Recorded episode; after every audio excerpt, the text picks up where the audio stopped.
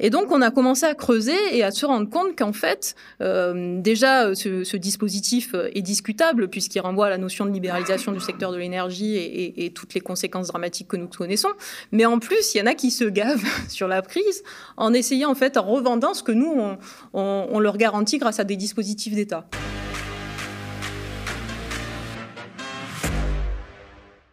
Bonsoir Marina Mesure. Bonsoir. Alors je rappelle que vous êtes députée européenne LFI NUPES, membre de la commission de l'énergie et que vous avez lancé une enquête parlementaire sur la situation épouvantable de nos artisans boulangers, en particulier dans la région Provence-Alpes-Côte d'Azur. On a envie de vous demander comment ils vont, qu'est-ce qu'ils vous ont dit? Non, bah, écoutez, ils vont mal. Euh, c'est euh, un sentiment de détresse euh, et de colère que j'ai vu dans toutes les boulangeries dans lesquelles je me suis rendue. c'est des situations extrêmement préoccupantes et dramatiques. pour vous donner des exemples concrets, je revois ce couple de trentenaires dont le rêve, et c'est souvent le cas d'ailleurs, hein, parce que c'est la passion du métier, donc le rêve était d'ouvrir cette boulangerie, et qui, euh, après deux ans d'installation, euh, aujourd'hui déjà euh, travaille plus de 300 heures par mois pour 800 euros pour deux, et qui, lorsqu'on leur demande ben, la facture d'électricité, la facture des matières premières, ils disent ben, concrètement, aujourd'hui on fait 6 centimes sur la baguette de pain en tant que marge. 6 centimes. Et ils en vendent environ 80 à 100 par jour. Donc vous imaginez euh, à peu près 5 euros. C'est ce qui se font dans la journée lorsqu'ils vendent les baguettes de pain. Et alors, je leur ai demandé, mais à ce prix-là, euh, pourquoi vous continuez? Eh bien, ils m'ont dit, euh, c'est simple, pour nous, c'est un service rendu. Ça veut dire qu'on sait que si on vend plus notre pain, ben, il y a toutes ces personnes âgées dont c'est la balade quotidienne, quoi, d'aller chercher le pain, qui ne viendront plus. C'est ça, exactement. C'est le lien de toutes ces personnes qui se retrouvent dans la boulangerie pour discuter. Et donc, ils me disent, on, rend un service, en fait. On ne fait plus de marge, mais on rend un service. Pareil sur les vinoiseries. Et donc, euh, c'était terrible de voir cette situation et de se dire que ces personnes qui rendent vraiment euh, euh, le service essentiel à la population, eh ben, sont dans de telles situations. Et ils sont dans de telles situations pour, et c'est ce qu'on discute avec eux, pour un marché totalement spéculatif qui ne correspond à rien. C'est là, parce que lorsqu'on discutait avec eux du prix de, des matières premières, du prix de l'énergie, ils me disent mais on comprend pas, ça correspond à quoi? Est-ce qu'il y a des coûts de production supplémentaires? Mais non, c'est juste parce qu'il y a de la spéculation qu'on est dans cette situation-là. Et alors, bah, d'une boulangerie à une autre, c'était. Alors, il y avait des personnes, ils avaient leur boulangerie depuis plus de 25 ans, et euh, la conclusion, c'était euh, je, ne conseillerais à personne d'être artisan. Euh, d'autres qui m'ont dit, bah, de toute façon, euh, moi, je ne paierai plus ma facture d'électricité qui a euh, triplé, voire quadruplé, et qui viennent me chercher. Donc vraiment, il y avait une colère et une détresse, et en même temps, quand même de la détermination. Parmi euh, tous ceux que j'ai rencontrés, il y en a beaucoup aussi qui ont dit qu'ils allaient manifester le 23, euh, le 23 janvier, puisqu'il y a une mobilisation à 14h euh, à Paris. Et ils sont prêts à venir des Bouches-du-Rhône jusqu'à Paris pour, vous, pour se mobiliser. Donc on voit bien quand même la détermination aussi et la nécessité que ça, qu'il y ait quelque chose qui se passe. Alors, qu'est-ce que ces artisans boulangers que vous avez rencontrés, qu'est-ce qu'ils demandent au gouvernement, disons à titre principal? Ah ben, Ils demandent le blocage des prix, hein. que ce soit au niveau de l'énergie que des matières premières. Et je, précise les deux parce que c'est vrai qu'on parle beaucoup de la crise énergétique et c'est le sujet de notre, de notre discussion. Mais euh, ils insistaient bien sur le fait que la question des matières premières est essentielle. Quand ils ont le prix du beurre qui augmente de 100%, la farine, justement, le boulanger qui était là depuis 25 ans, il dit Mais j'ai jamais vu en 25 ans une telle augmentation. Il y a eu des augmentations des prix. Mais sur la farine, on n'a jamais vu ça. Et pourtant, c'est de la farine avec du blé qui est produit en France. Et pourquoi on aurait une augmentation par 3 du prix de la farine? Donc, en fait, s'ils veulent qu'on agisse sur la question énergétique, mais aussi sur la question des matières premières. Et c'est principalement par le blocage des prix. Alors, si un grand nombre de boulangeries ferment, ce sera un drame personnel pour de nombreux artisans boulangers, boulangères, mais ce sera également un vrai problème économique et social pour la France, euh, avec une sorte de destruction d'un maillage qui est encore plus dense que le, maillage de la poste.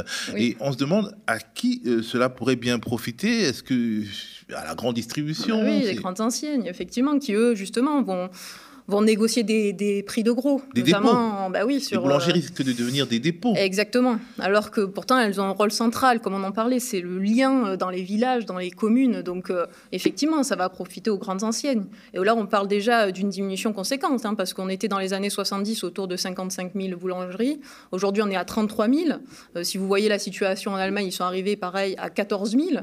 Donc, il y a quand même vraiment un, vrai sujet. Et donc, il faut qu'on défende ces artisans boulangers. Et le sujet, c'est aussi la disparition des métiers, finalement, parce que effectivement, euh, si vous, vous, passez de la profession d'artisan qui vous donne une certaine dignité, même si vous n'avez pas beaucoup d'argent, à une sorte de, de, de, de job, de, de, de, dépôt, de colis, de pain euh, déjà fait, industriel. On voit bien que c'est une mutation anthropologique, de la désespérance aussi qu'on installe.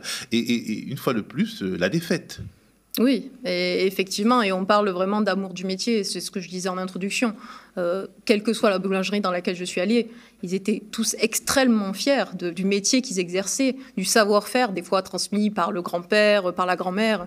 Donc c'est effectivement tout un savoir-faire qu'on va perdre en même temps. Et au-delà du lien social dont je parlais qui est essentiel. Donc c'est effectivement un constat d'échec énorme. Et on ne peut pas laisser faire, faire ça. Et la France, la France, la France, bah, bah c'est la boulangerie, c'est la pâtisserie. La baguette est au patrimoine de l'UNESCO, mais par contre, les boulangeries, euh, on les laisse, euh, on les laisse disparaître, les boulons malheureusement. Alors Bruno Le Maire a annoncé ce week-end un bouclier tarifaire pour les TPE, les très petites entreprises, qui devrait, selon le gouvernement, régler une partie des problèmes de nos boulangers, boulangères, nos artisans et artisanes. On regarde un petit magnéto et on commentera les dispositions de, de ce fameux bouclier tarifaire. J'ai entendu l'inquiétude et l'angoisse. Elle est légitime. J'en ai, comme vous, assez qu'on ait des gens qui, sur la sur la base de la crise, fassent des profits excessifs. Les fournisseurs d'énergie ont euh, accepté de garantir à toutes les très petites entreprises de France qu'elles ne paieront pas plus de 280 euros le mégawattheure. Alors, on va commencer par les boulangers, parce que c'est l'époque de la galette des rois, qui certaines, euh, d'ailleurs, sont un peu chères, faut bien le dire. Bon, l'État va aider financièrement les boulangers en prenant en charge euh, une partie de leur facture d'énergie. Ça, c'est acquis. Évidemment qu'il faut aider euh, les boulangers. Est-ce que c'est une garantie contre les faillites? Est-ce que vous, dites avec ça, il n'y aura pas de faillite? Vous savez, les boulangers, ils sont euh, emblématiques de notre pays. Euh, d'abord par le travail. Ils se lèvent très tôt, ils travaillent très dur. Et puis ensuite, parce que c'est aussi notre patrimoine culturel, gastronomique, évidemment qu'il faut les protéger.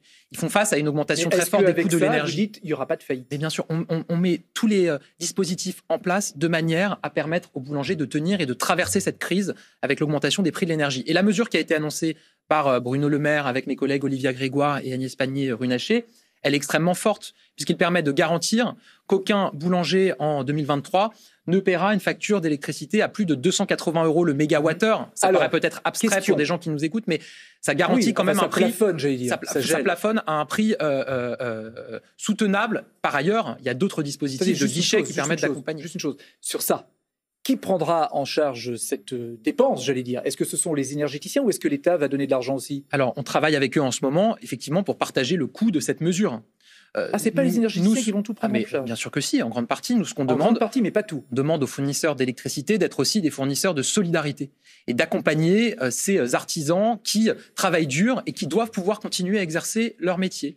Et euh, si c'est nécessaire, peut-être pour certains énergéticiens qui sont plus fragiles euh, en ce moment, l'État pourra accompagner. Il y a des discussions encore qui sont menées avec Bruno Le Maire pour les euh, et les énergéticiens, pour regarder comment est-ce qu'on partagera le coût de cette mesure.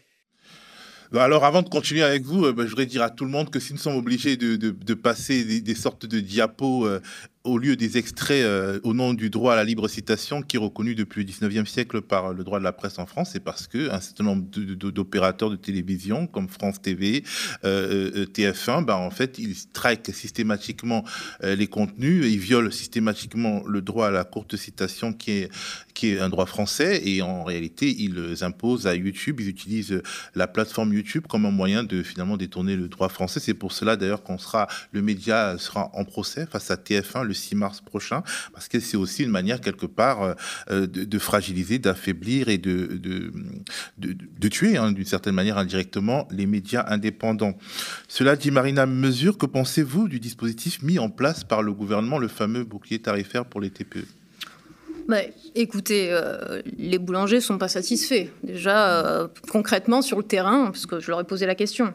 Ils me disaient, euh, en gros, en 2021, on était, les entreprises payaient en moyenne 106 euros le mégawatt, puisqu'on parle de mégawatt.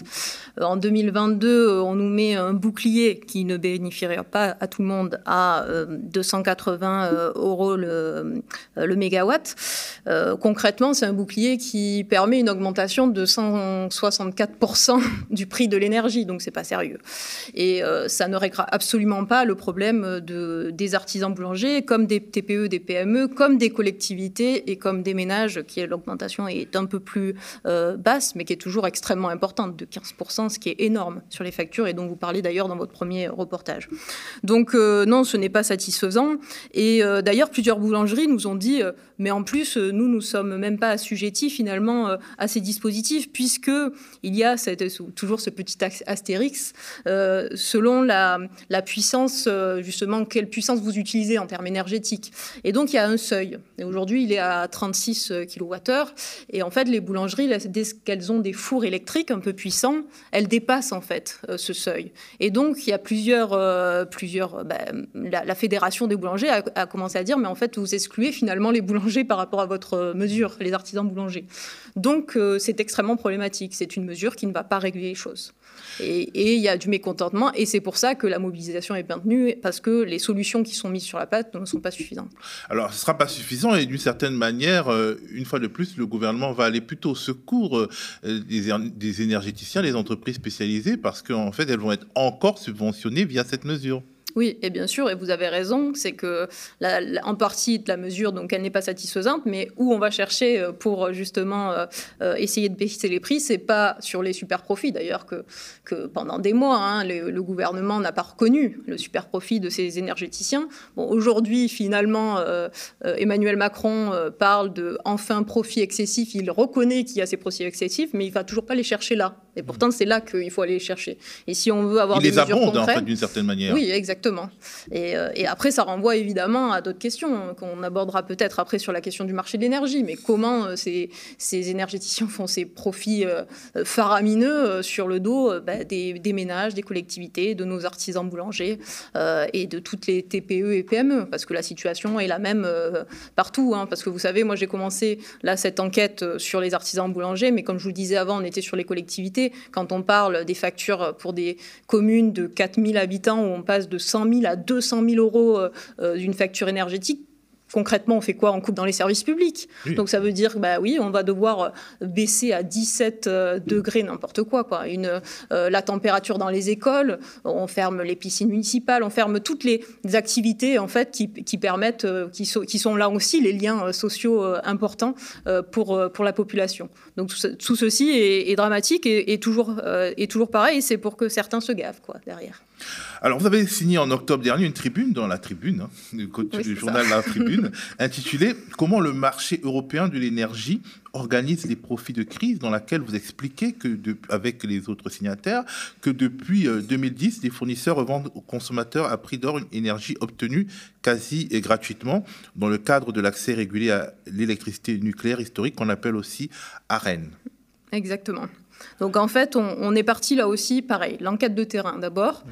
C'est, euh, on a été alerté par les organisations syndicales euh, des, des, cimenteries en France, qui sont euh, ce qu'on appelle des électro-intensifs. Concrètement, c'est ceux qui utilisent beaucoup d'énergie et dont, lorsqu'il y a eu la donc lorsqu'il y a eu la libéralisation du secteur imposé par du secteur de l'énergie imposé par l'Europe, du coup, en 2010, avec la loi NOM, on crée ce dispositif pour que nos entreprises restent compétitives et donc un accès euh, euh, réglementé à l'énergie. Euh, et derrière, on le fournissait aussi aux, fournisseurs alternatifs, là aussi, pour faire jouer la concurrence. Donc, on donnait aux fournisseurs alternatifs et aux industries électro-intensives. Donc, parmi les industries, industries électro-intensives, vous avez notamment les cimenteries. Et en fait, les salariés étaient surpris que, notamment en août, au moment où sur le marché, le prix de l'énergie a pu s'échanger à plus de 1000 euros le mégawatt, ce qui est énorme, il nous disait, bah, l'entreprise, elle nous demande d'arrêter la production, euh, mais pas pour euh, faire des économies, mais plutôt pour revendre finalement ce qu'ils auraient obtenu à tarif réduit grâce à des dispositifs d'État. En comparaison, donc sur le marché, vous avez ce, ce, ce prix de l'énergie qui est à 1000 euros le mégawatt au moment du pic en août, et euh, le dispositif AREN, donc euh, l'énergie qui est garantie par l'État euh, grâce à, ces dispositifs, à 46 euros le mégawatt. Donc vous imaginez le, différentiel. Et donc on a commencé à creuser et à se rendre compte qu'en fait, déjà ce, dispositif est discutable puisqu'il renvoie à la notion de libéralisation du secteur de l'énergie et, toutes les conséquences dramatiques que nous connaissons. Mais en plus, il y en a qui se gavent sur la prise en essayant en fait, en revendant ce que nous, on leur garantit grâce à des dispositifs d'État. Mais en revendant à qui? C'est-à-dire que globalement, Sur le marché, euh, euh, euh, globalement, moi, je suis l'État. je garantis à une société de cimenterie, par exemple, un prix, un volume, un volume à un prix régulé. Et en fait, euh, dans ce volume, moi, la société euh, euh, de cimenterie, je dis, ben, en fait, c'est moins rentable pour moi de fabriquer du ciment avec l'énergie que j'ai obtenue que, de la revendre, disons, à un cimentier d'un autre pays ou bien à un foyer en Moldavie. En fait, en gros, de la revendre sur le marché. En fait, vous le revendez comme ça passe via l'État, vous le revendez en fait à EDF, mais sauf que EDF est obligé de vous le racheter au prix du marché. Hmm. Et donc c'est là le scandale, ça veut dire qu'il ne vous le rachète pas au prix auquel il, le donne, c'est-à-dire, euh, enfin il le donne, il le vend à 46 euros, il vous le rachète à 1000 euros.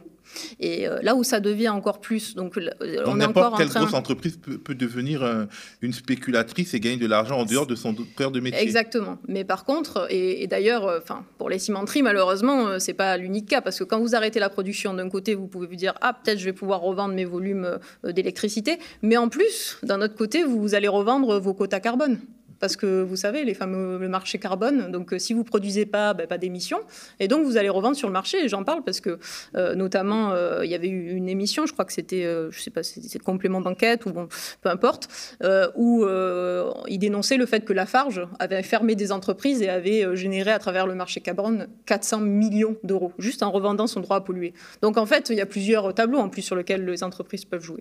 Mais là où c'est encore plus problématique, et juste je veux revenir sur ce point-là, c'est que comme je vous disais, il y a d'un côté les, industries, et il y en a certaines par contre qui ne profitent pas, euh, qui ne se gavent pas et qui sont en difficulté et qu'il faut qu'on aide. Et il y a par contre ces fournisseurs alternatifs. Et là où c'est encore plus incroyable quand même cette situation, c'est que en ce moment, comme vous le savez, normalement, euh, la France euh, est une exportatrice d'électricité parce que nous avons les centrales nucléaires notamment. Et, donc, on a toujours été le principal exportateur d'électricité en Europe. Bon, là, comme vous le savez, il y a 24 des 56 réacteurs qui sont à l'arrêt. Et donc, on a dû pour la première fois importer de l'électricité de, nos voisins. donc, à ce moment-là, EDF bah, e avait garanti ses volumes donc d'AREM, donc ces volumes euh, à prix fixe à plusieurs, à des fournisseurs euh, alternatifs, à, aux industries euh, électro-intensives. Sauf que pour les garantir, comme elle avait plus d'électricité, elle a dû aller les acheter sur le marché. Donc aujourd'hui, EDF est obligé d'aller acheter sur le marché européen, donc à des prix hallucinants, de, des volumes qu'elle va en plus après euh, revendre à 46 euros le mégawatt euh, aux fournisseurs alternatifs. Qui pourront à leur tour les revendre. C'est ça, c'est quand même incroyable. Et les fournisseurs alternatifs, parce qu'autant sur les industries, on est encore en train d'investiguer parce que c'est dur d'avoir des éléments euh, concrets pour, pour, pour avancer sur le sujet. Par contre, les fournisseurs alternatifs, la commission de régulation de l'énergie a déjà dans le giron deux enquêtes contre deux fournisseurs qui du coup veulent revendre les volumes d'AREM et, comment ils font pour les revendre Eh ben, ils, poussent les clients à se désabonner pour avoir les volumes et pouvoir les revendre. Donc ça veut dire que eux, ils, fournissent rien. Ce sont des fournisseurs alternatifs qui reçoivent l'électricité et qui ont juste à faire une marge dessus ce qu'ils reçoivent avec ces volumes AREM. Mais en plus, justement, ils vont pousser les clients, donc ils vont pousser les prix pour que les clients se désabonnent comme ça, ils auront plus de volume à REM et comme ça, ils pourront plus les revendre sur le marché. Vous avez pris l'exemple notamment de OHM Énergie. C'est ça, oui, oui, parce que ça fait partie des deux enquêtes. En fait, il y, a, deux fournisseurs en cours, deux fournisseurs alternatifs, qui sont sur le, bah, le coup d'une enquête de la commission de régulation, qui justement, et, OHM est, est visé justement par ça, c'est-à-dire ils poussent, euh, par rapport à des prix euh, excessifs, ils poussent les clients à se désabonner euh, à, à, lui en tant que fournisseur d'électricité pour avoir à un moment donné des volumes et pour pouvoir les revendre sur le marché. Alors là, on se rend compte que la loi du marché qui est imposée au forceps, en fait, ce n'est plus du tout du marché. Enfin, ce n'est plus le marché tel qu'on le connaît, c'est-à-dire un vendeur un acheteur, c'est une sorte de société financiarisée euh, où la spéculation règne et en réalité euh, euh, où l'absurde devient la, règle.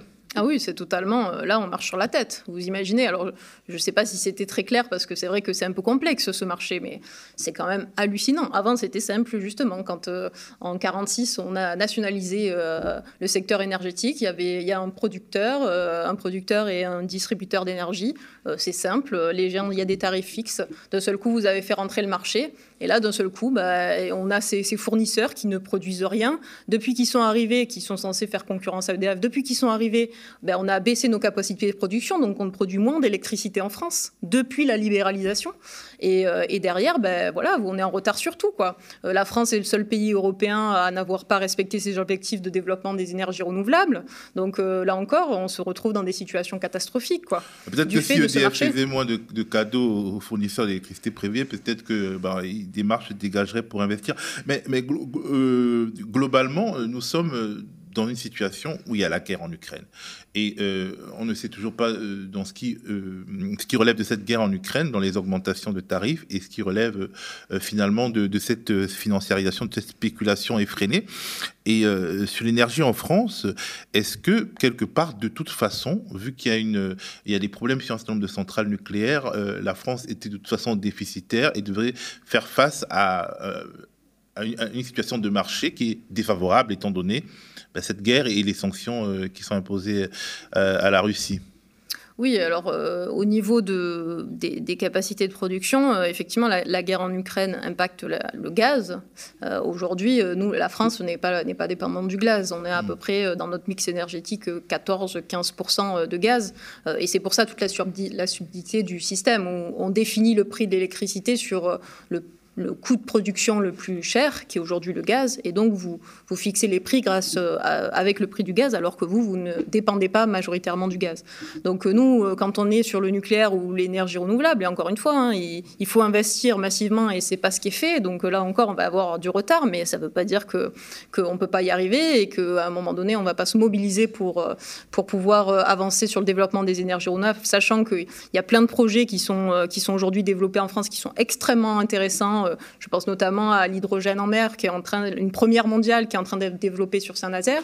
Il y a des choses vraiment particulièrement importantes qui vont nous permettre à un moment donné de euh, gagner en souveraineté euh, énergétique. Mais pour ça, il va falloir mettre des moyens. Il faut planifier. Et pour cela, nous ne pouvons pas avoir des acteurs privés qui se gavent au milieu. On a besoin que l'État récupère sa pleine capacité de planifier justement cette euh, transition écologique et énergétique et, euh, investisse dans les, bons, les, les, bonnes ressources en énergie pour demain. Alors, Marina Mesure, vous êtes députée européenne. On a envie de se dire finalement euh, tout ce chaos, tout ce chaos spéculatif, c'est quand même à cause de l'Europe. on a du mal à dire autre chose que c'est à cause de l'Europe. Oui, mais, c'est vrai, puisque c'est l'Europe qui euh, euh, a imposé la libéralisation du secteur. Donc, enfin, mais après, l'Europe, c'est quoi? C'est aussi euh, les personnes qui y siègent, non? Bon, donc on, est responsable, ce qui était au moment de la libéralisation, la directive de 96 notamment, et après celle de 2003 et de 2009, il y a eu trois directives importantes pour libéraliser, mettre la fin des monopoles dans le secteur énergétique. Donc oui, l'Europe a, eu un, un, un aspect néfaste sur, sur les questions énergétiques, mais après, ça ne veut pas dire qu'on ne peut pas changer, justement, parce que on est au cœur de l'Europe. Je suis députée européenne et je me bats pour que les choses changent. Et quels sont les rapports de force justement? Est-ce qu'aujourd'hui, euh, dans ce cadre qui est construit, celui de l'Europe, avec des pays qui sont dissemblables, avec des, des pays euh, qui même euh, géopolitiquement ne sont pas si alliés que ça, on le voit en fait avec même l'Allemagne qui mène des politiques agressives, notamment dans, dans, le domaine de la défense commune. Est-ce que le rapport de force permet de pouvoir sortir de ces absurdités aujourd'hui? Bah, au Parlement européen notamment, et puis à la Commission européenne aussi. Mais la crise énergétique est tellement importante Là, on parle de désindustrialisation massive hein, de l'Europe. Y compris en Allemagne. Hein. Ah oui, mais dans toute l'Europe. Donc, euh, de fait, il y a une prise de conscience que ça ne va pas sur ce marché-là. Et d'ailleurs, avant, lorsqu'on disait sortir du marché, critiquer le marché de l'énergie, c'était oh, comment ça, vous allez critiquer le marché? Maintenant, euh, dans les commissions dans lesquelles je siège, on parle de critique du marché déjà. Euh, la, la, présidente van der Leyen parle aussi de critique du marché. Après, le problème, c'est que entre le moment où ils ont commencé à critiquer le marché et maintenant, on est quelques mois plus tard, on voit qu'on parle maintenant de petites réformes, alors que c'était normalement une réforme structurelle du marché européen de l'énergie. Et donc, ça ne va pas dans le bon sens. Euh, le rapport de force, du coup, euh, n'est pas très bon pour euh, vraiment aller dans une réforme structurelle de ce qui est aujourd'hui le marché de, l'énergie. Par contre, on n'est pas obligé d'avoir toute la même politique énergétique en Europe. C'est-à-dire que... Est-ce qu'on peut sortir de ce marché bah, européen C'est ça, c'est ce que je dis. nous, effectivement, on pourrait décider de sortir du marché européen, mais ça ne veut pas dire qu'on se retrouve en autarcie totale et qu'il n'y a plus d'échange. Je veux dire, avant la libéralisation, il y avait ces interconnexions, c'est-à-dire bah, quand on voulait aller vendre de l'énergie, on pouvait avec notre État, et inversement si on voulait en acheter ailleurs. Donc, c'est-à-dire qu'avant la, libéralisation, ça existait, ces, coopérations, et c'est pas, pas après, euh, en sortant de ce marché, qu'on ne pourrait plus coopérer. Nous, on pourrait décider donc d'avoir un monopole public, c'est-à-dire un acteur économique qui pourrait euh, aller euh, sur un autre marché, si par exemple notre pays veut rester dans un marché, avoir son marché, parce qu'on parle d'un marché européen, mais c'est des marchés, hein, il faut bien comprendre. Eh bien, nous pourrions du coup acheter sur un autre marché si nous en avions besoin, même si nous, nous ne sommes plus dans un, dans un marché au niveau de la France. Donc euh, c'est totalement possible en prenant en considération bah, les différences entre pays, euh, la volonté de chaque population, de ce qu'elle veut faire de son secteur énergétique. Mais nous, nous pouvons en tout cas, euh, au niveau de la France, décider de sortir de ce marché de l'énergie. Donc ça pourrait être un bon mot d'ordre pour les mobilisations des artisans boulangers et des autres, la sortie du marché européen de l'électricité. Bah, écoutez, le, slogan, en tout cas, de mon, de mon enquête parlementaire, c'est souvent les, boulangeries du marché de l'énergie. Donc euh, oui, effectivement, je pense que c'est un bon mot d'ordre à avoir. Merci beaucoup, euh, Marina Mesure, euh, députée européenne LFI NUPES.